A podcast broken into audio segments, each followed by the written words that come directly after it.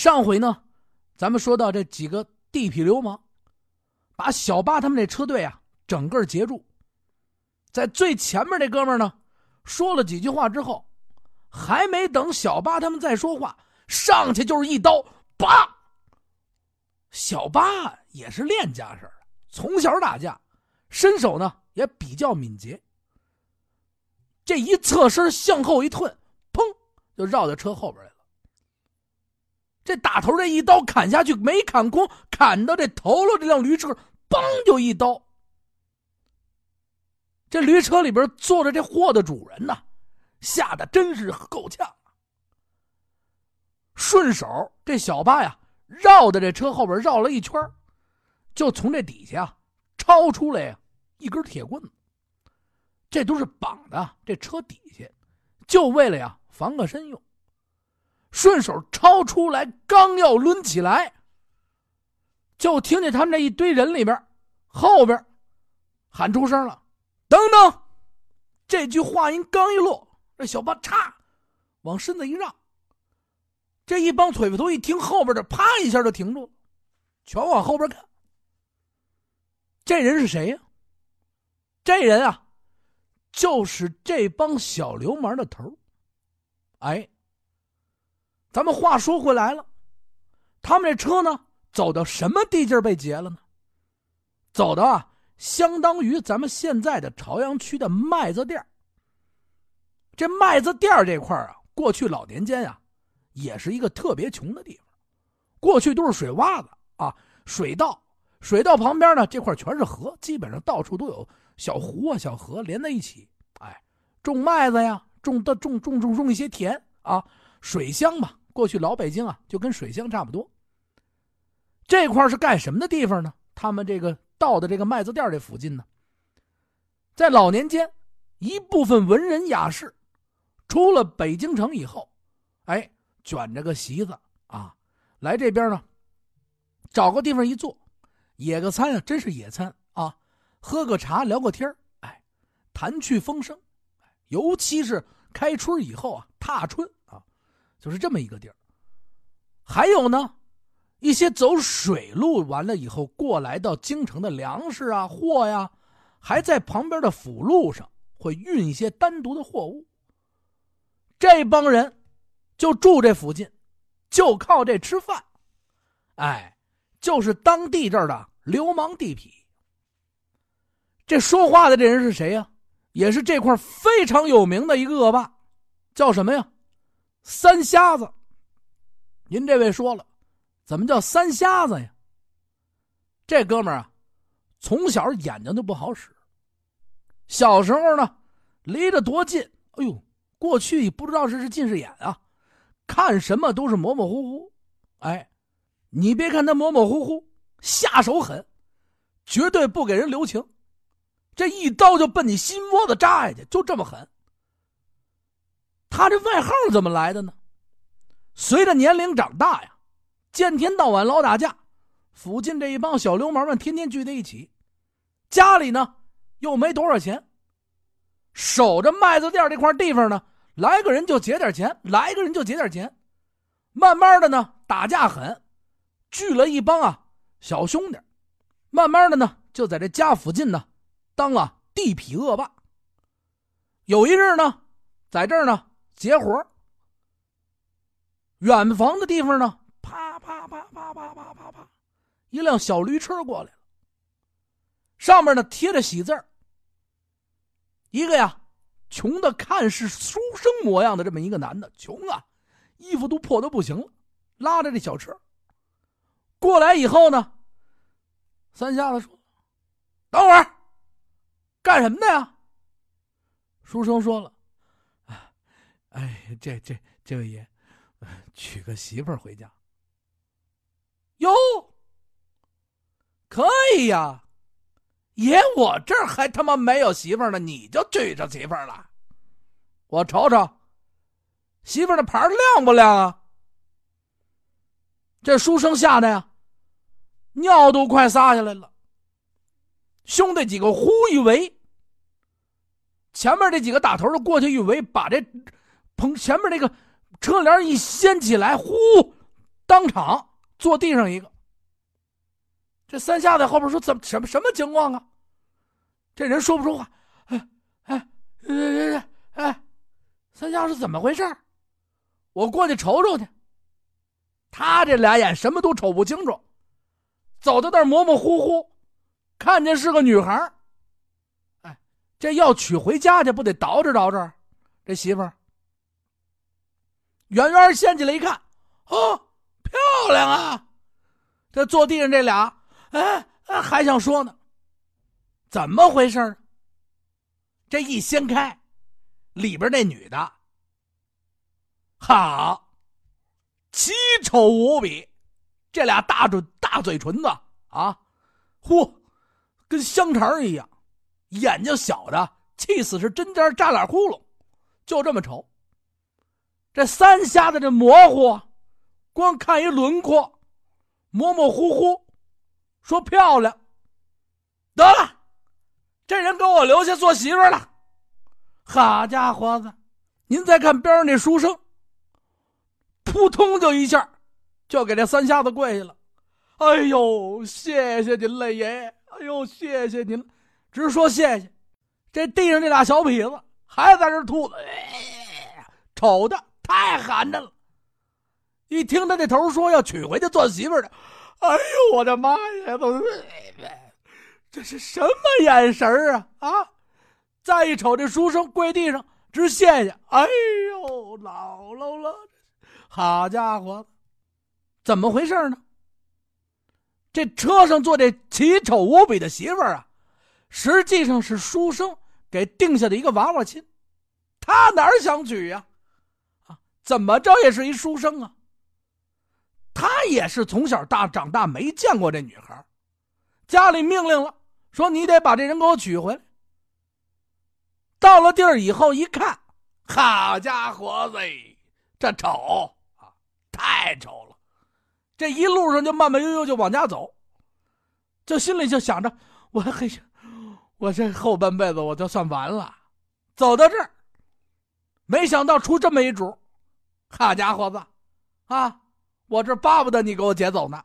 哎，您说这眼睛什么都看不见，这三瞎子呢，在老家呀，在家里边排行老三，从此以后。这外号就传出去了，哎呦，你不知道吧？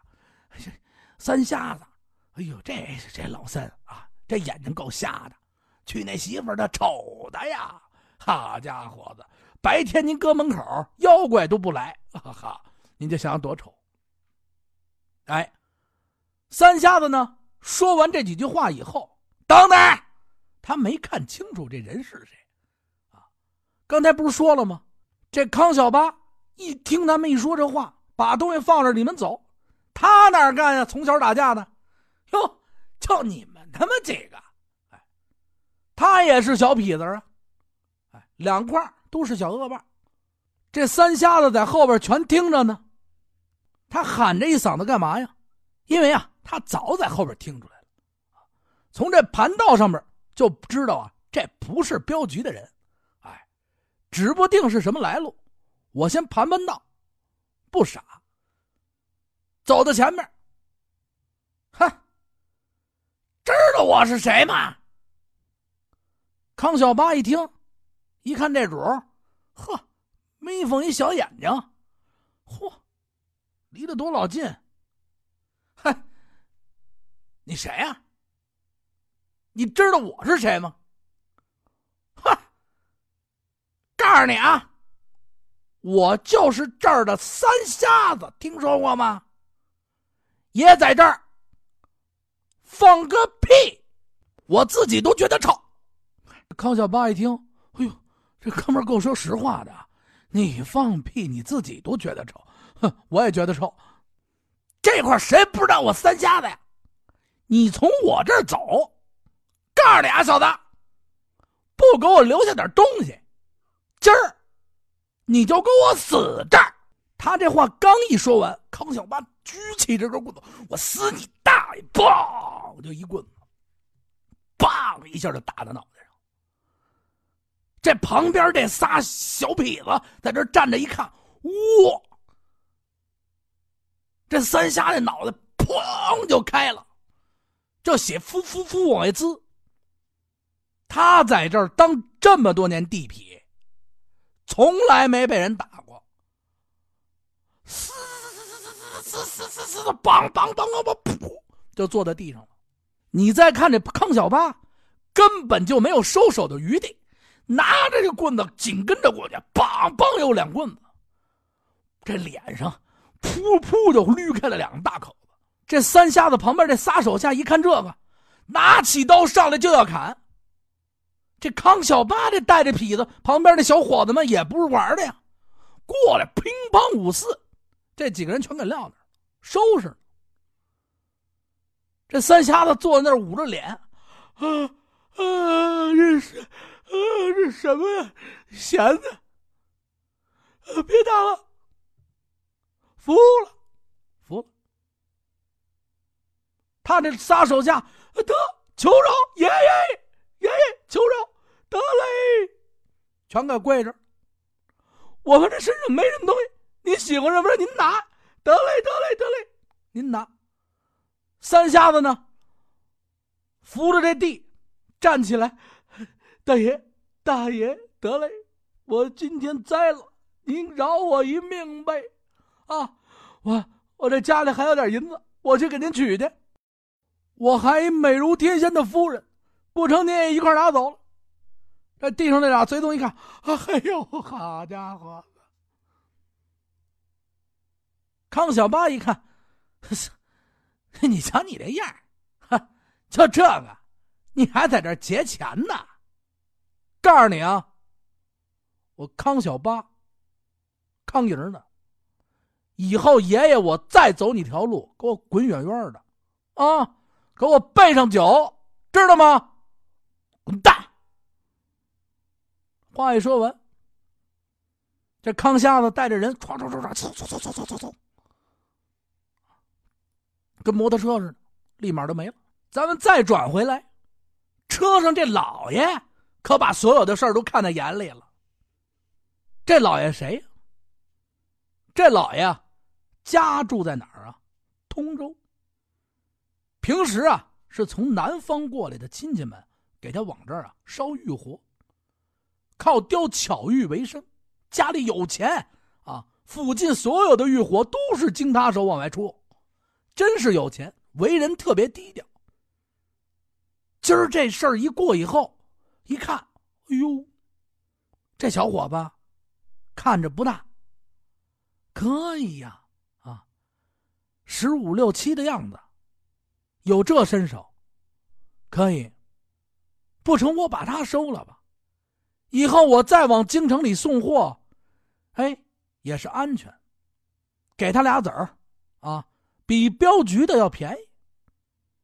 或者是收到我手下得了。哎，掀开这车盖帘啊，就下来了。哎，这个小康啊，你这身手不错呀。这小康一看，哎呦，老爷啊，您这。没没吓着您吧？我这还行，从小好打架。哟，你这个可不是好打架呀！今儿你把老爷我救了。你看这么着，我呢一直啊就缺这么一名随从。如果你愿意呢，这趟活完了以后，以后你手下的这几个小兄弟还是照常给老爷啊。从通州往北京城里送货，如果你愿意，你就在我的手下谋一职位。除了你承包我这运货的活以外，我再单给你结出一笔你的费用。哎，如果你觉得好，回到家这趟活完了以后，来通州找我。说完了呢，就把这趟活啊送到了前门外。在临走之前呢，这位老爷啊又从兜里啊。掏出了二两纹银，小康，这个你先拿着。跟这几个小伙子，你们进北京城，下个馆子，吃顿好的，给自个儿呢置办几身衣服。记住了，我再过半个月以后回通州。随手呢又从这怀里啊拿出了一块玉坠，递到这个康小八手里。这个玉坠你拿着，到了通州，你打听玉五爷，见着人呢，亮出玉坠，必有人带你到我府上。哎，这康小八呢，谢过这玉五爷，得了，心里高兴，有钱了，二两银子，除了活的钱，我还多挣了不少。得了，谢谢谢谢谢谢。谢过以后啊。带着自己这手下这几个小孩啊，就奔北京城里走。下了馆子吃了饭，这二两银子呢，一两银子拿完吃完饭以后呢，找来这个剩下的碎碎银子，拿在手里边。来来来，咱们把这个银子分一下啊，你一个，我两个，你一个，我仨，你一个，哎，把这个呢不均匀的分配完毕。随后呢，出去又给这几个人啊。一人买了一件新衣服，领着驴跟马就回到了康营。见到了他的养父，把这事情呢一五一十说完。兜里呢又拿出了一半银子。康爹，您呀养我不易，这个呢是我啊第一回挣的大钱，您先收着。我呢取走一半，干嘛呀？您看。这么多年我没回过天津卫，回去呢，看看我亲爹亲娘。您要同意，我就回去；不同意，我就呢，来日方长，以后再说。他爹一看，孝顺啊，这孩子还行啊。得了，啊，你呀，牵着这头驴，回去啊，看看你亲爹亲妈吧。这一路呢，一定要加小心。这路上啊，恶霸地痞太多，你可千万别再打架生事啊！养你不易呀，早去早回，啊，咱们还有生意，看看家里，把钱给到父母身边。康小八呢，收拾了一下行李，把这剩下的半份银子呢，揣在身上，掏出这玉佩来。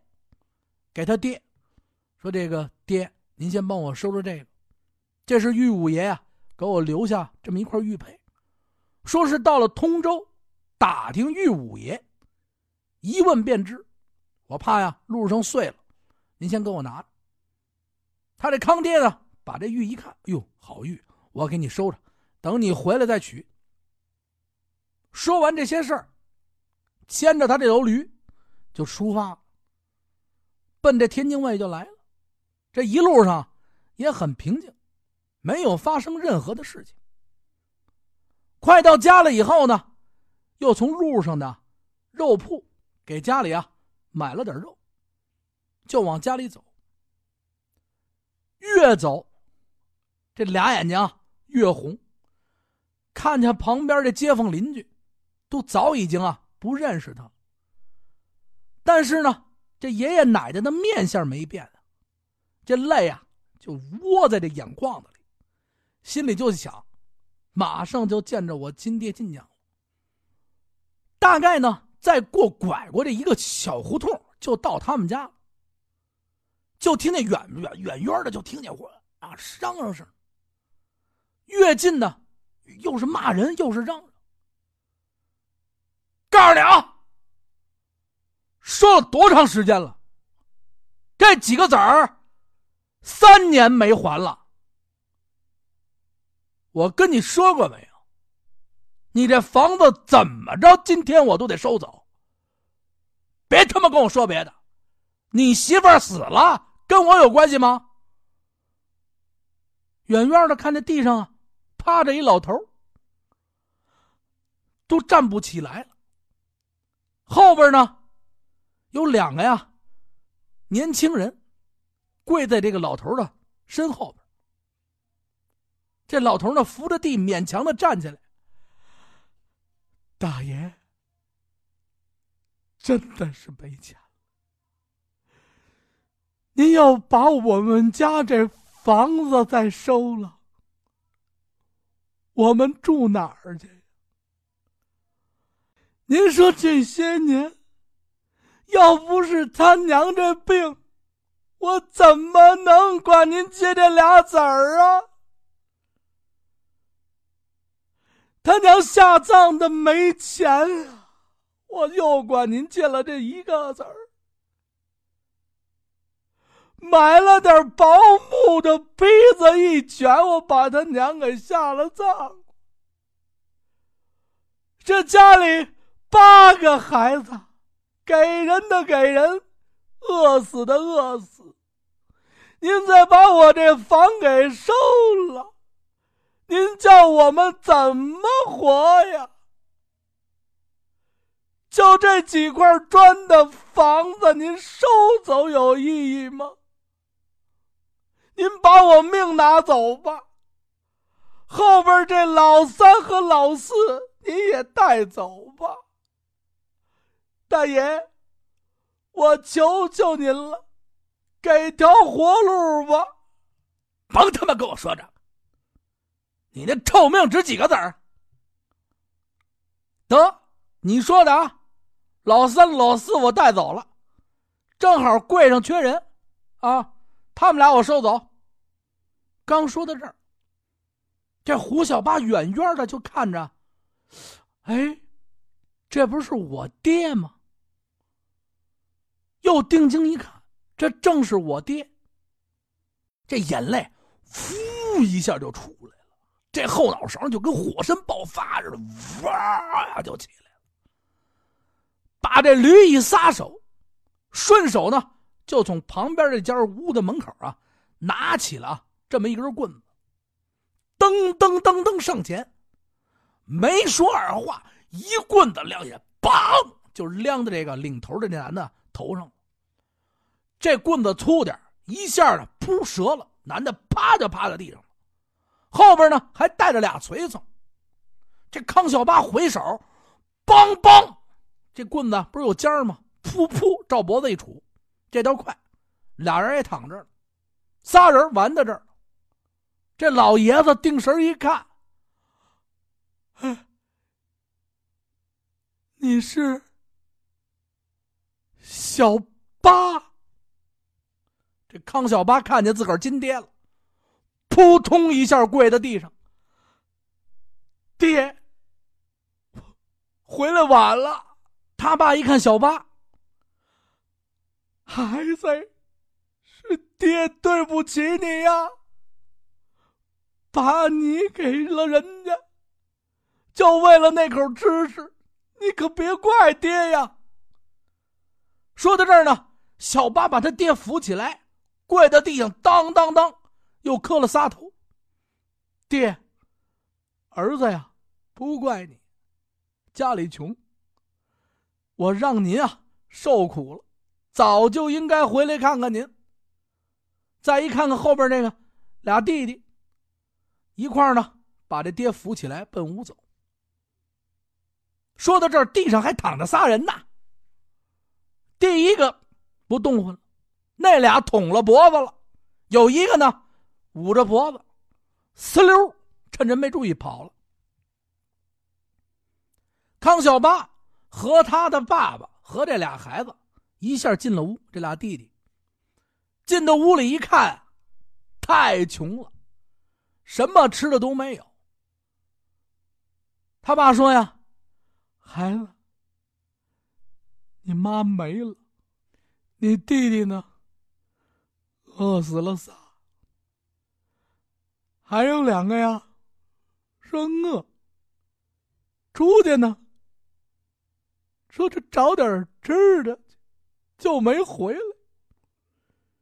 你妈心疼啊，见天到晚的哭。你爸我也没有本事啊，这不是吗？没哭了多长时间，就死了。我去投喽。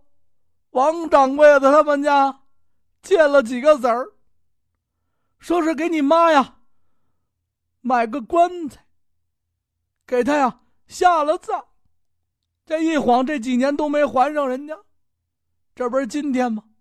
人家又来要钱来了。咱也不应该不还人钱呐。我借了他呀两吊钱，他们呢管我要十两银子，我上哪儿还去呀，孩子？一年比一年高啊！小八一听，爹，您甭管了，他们呀不是人，我回来了，不能再有人欺负您呀。上炕，这不是吗？我买了肉，我呀给您啊做顿热乎的饭，您吃吃。这爹颤抖着身子往炕上啊就坐过去。小八呢，把这肉啊拿到火旁边，拿了一块案板呢切吧切吧，弄了一小锅，也没有粮食，也没有菜呀，顺手从身子里边啊掏出啊点碎银子。四啊，拿着这钱。出去呢，买俩烧饼，看看还有什么好吃的，买点回来，跟爹呀，咱们一块吃顿热乎饭，甭怕啊，有你哥在这。说完这个以后呢，弟弟啊出去买去了。他把这肉切完了，弟弟呢把这烧饼啊还有这菜都买进屋来。刚做完饭，摆在桌上，就听见外边有人踹门，啊，噗一脚。哭哧，什么声啊？这门太破了，用不着踹。这领头的太使劲了，一踹，啪，一条腿进来了。嚯，来大笔扎，呼，进来一堆人，全拿着刀。谁呀？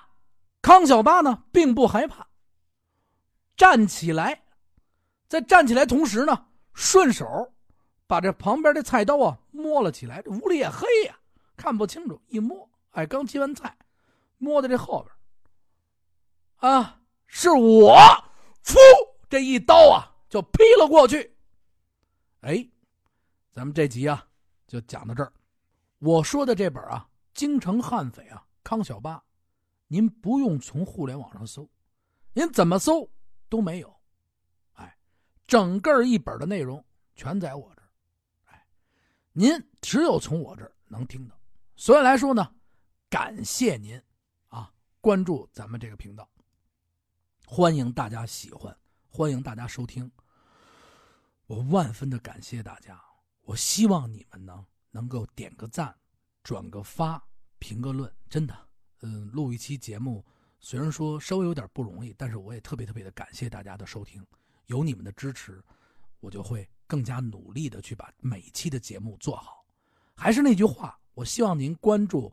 微信公众账号搜索“听北京”，听见的听，北京的北京，然后搜索到以后呢，您关注那里边呢会有我们康小八这节目的一些视频的内容、图片的内容，包括一些提前更新的内容，还有一些对听众的奖励啊活动，也尽可能的会在那边呢统一发布。啊，您记住了，私人的微信公众账号啊，听北京，您搜索关注，我感谢您。呃，如果您要想跟我聊呢，您也可以搜索我私人的微信号，八六八六四幺八。哎，咱们一起聊北京，听北京啊，说不完的大北京。我在这儿呢，谢谢您的关注，谢谢。说的不好，你呀，呃，别骂我啊，再见。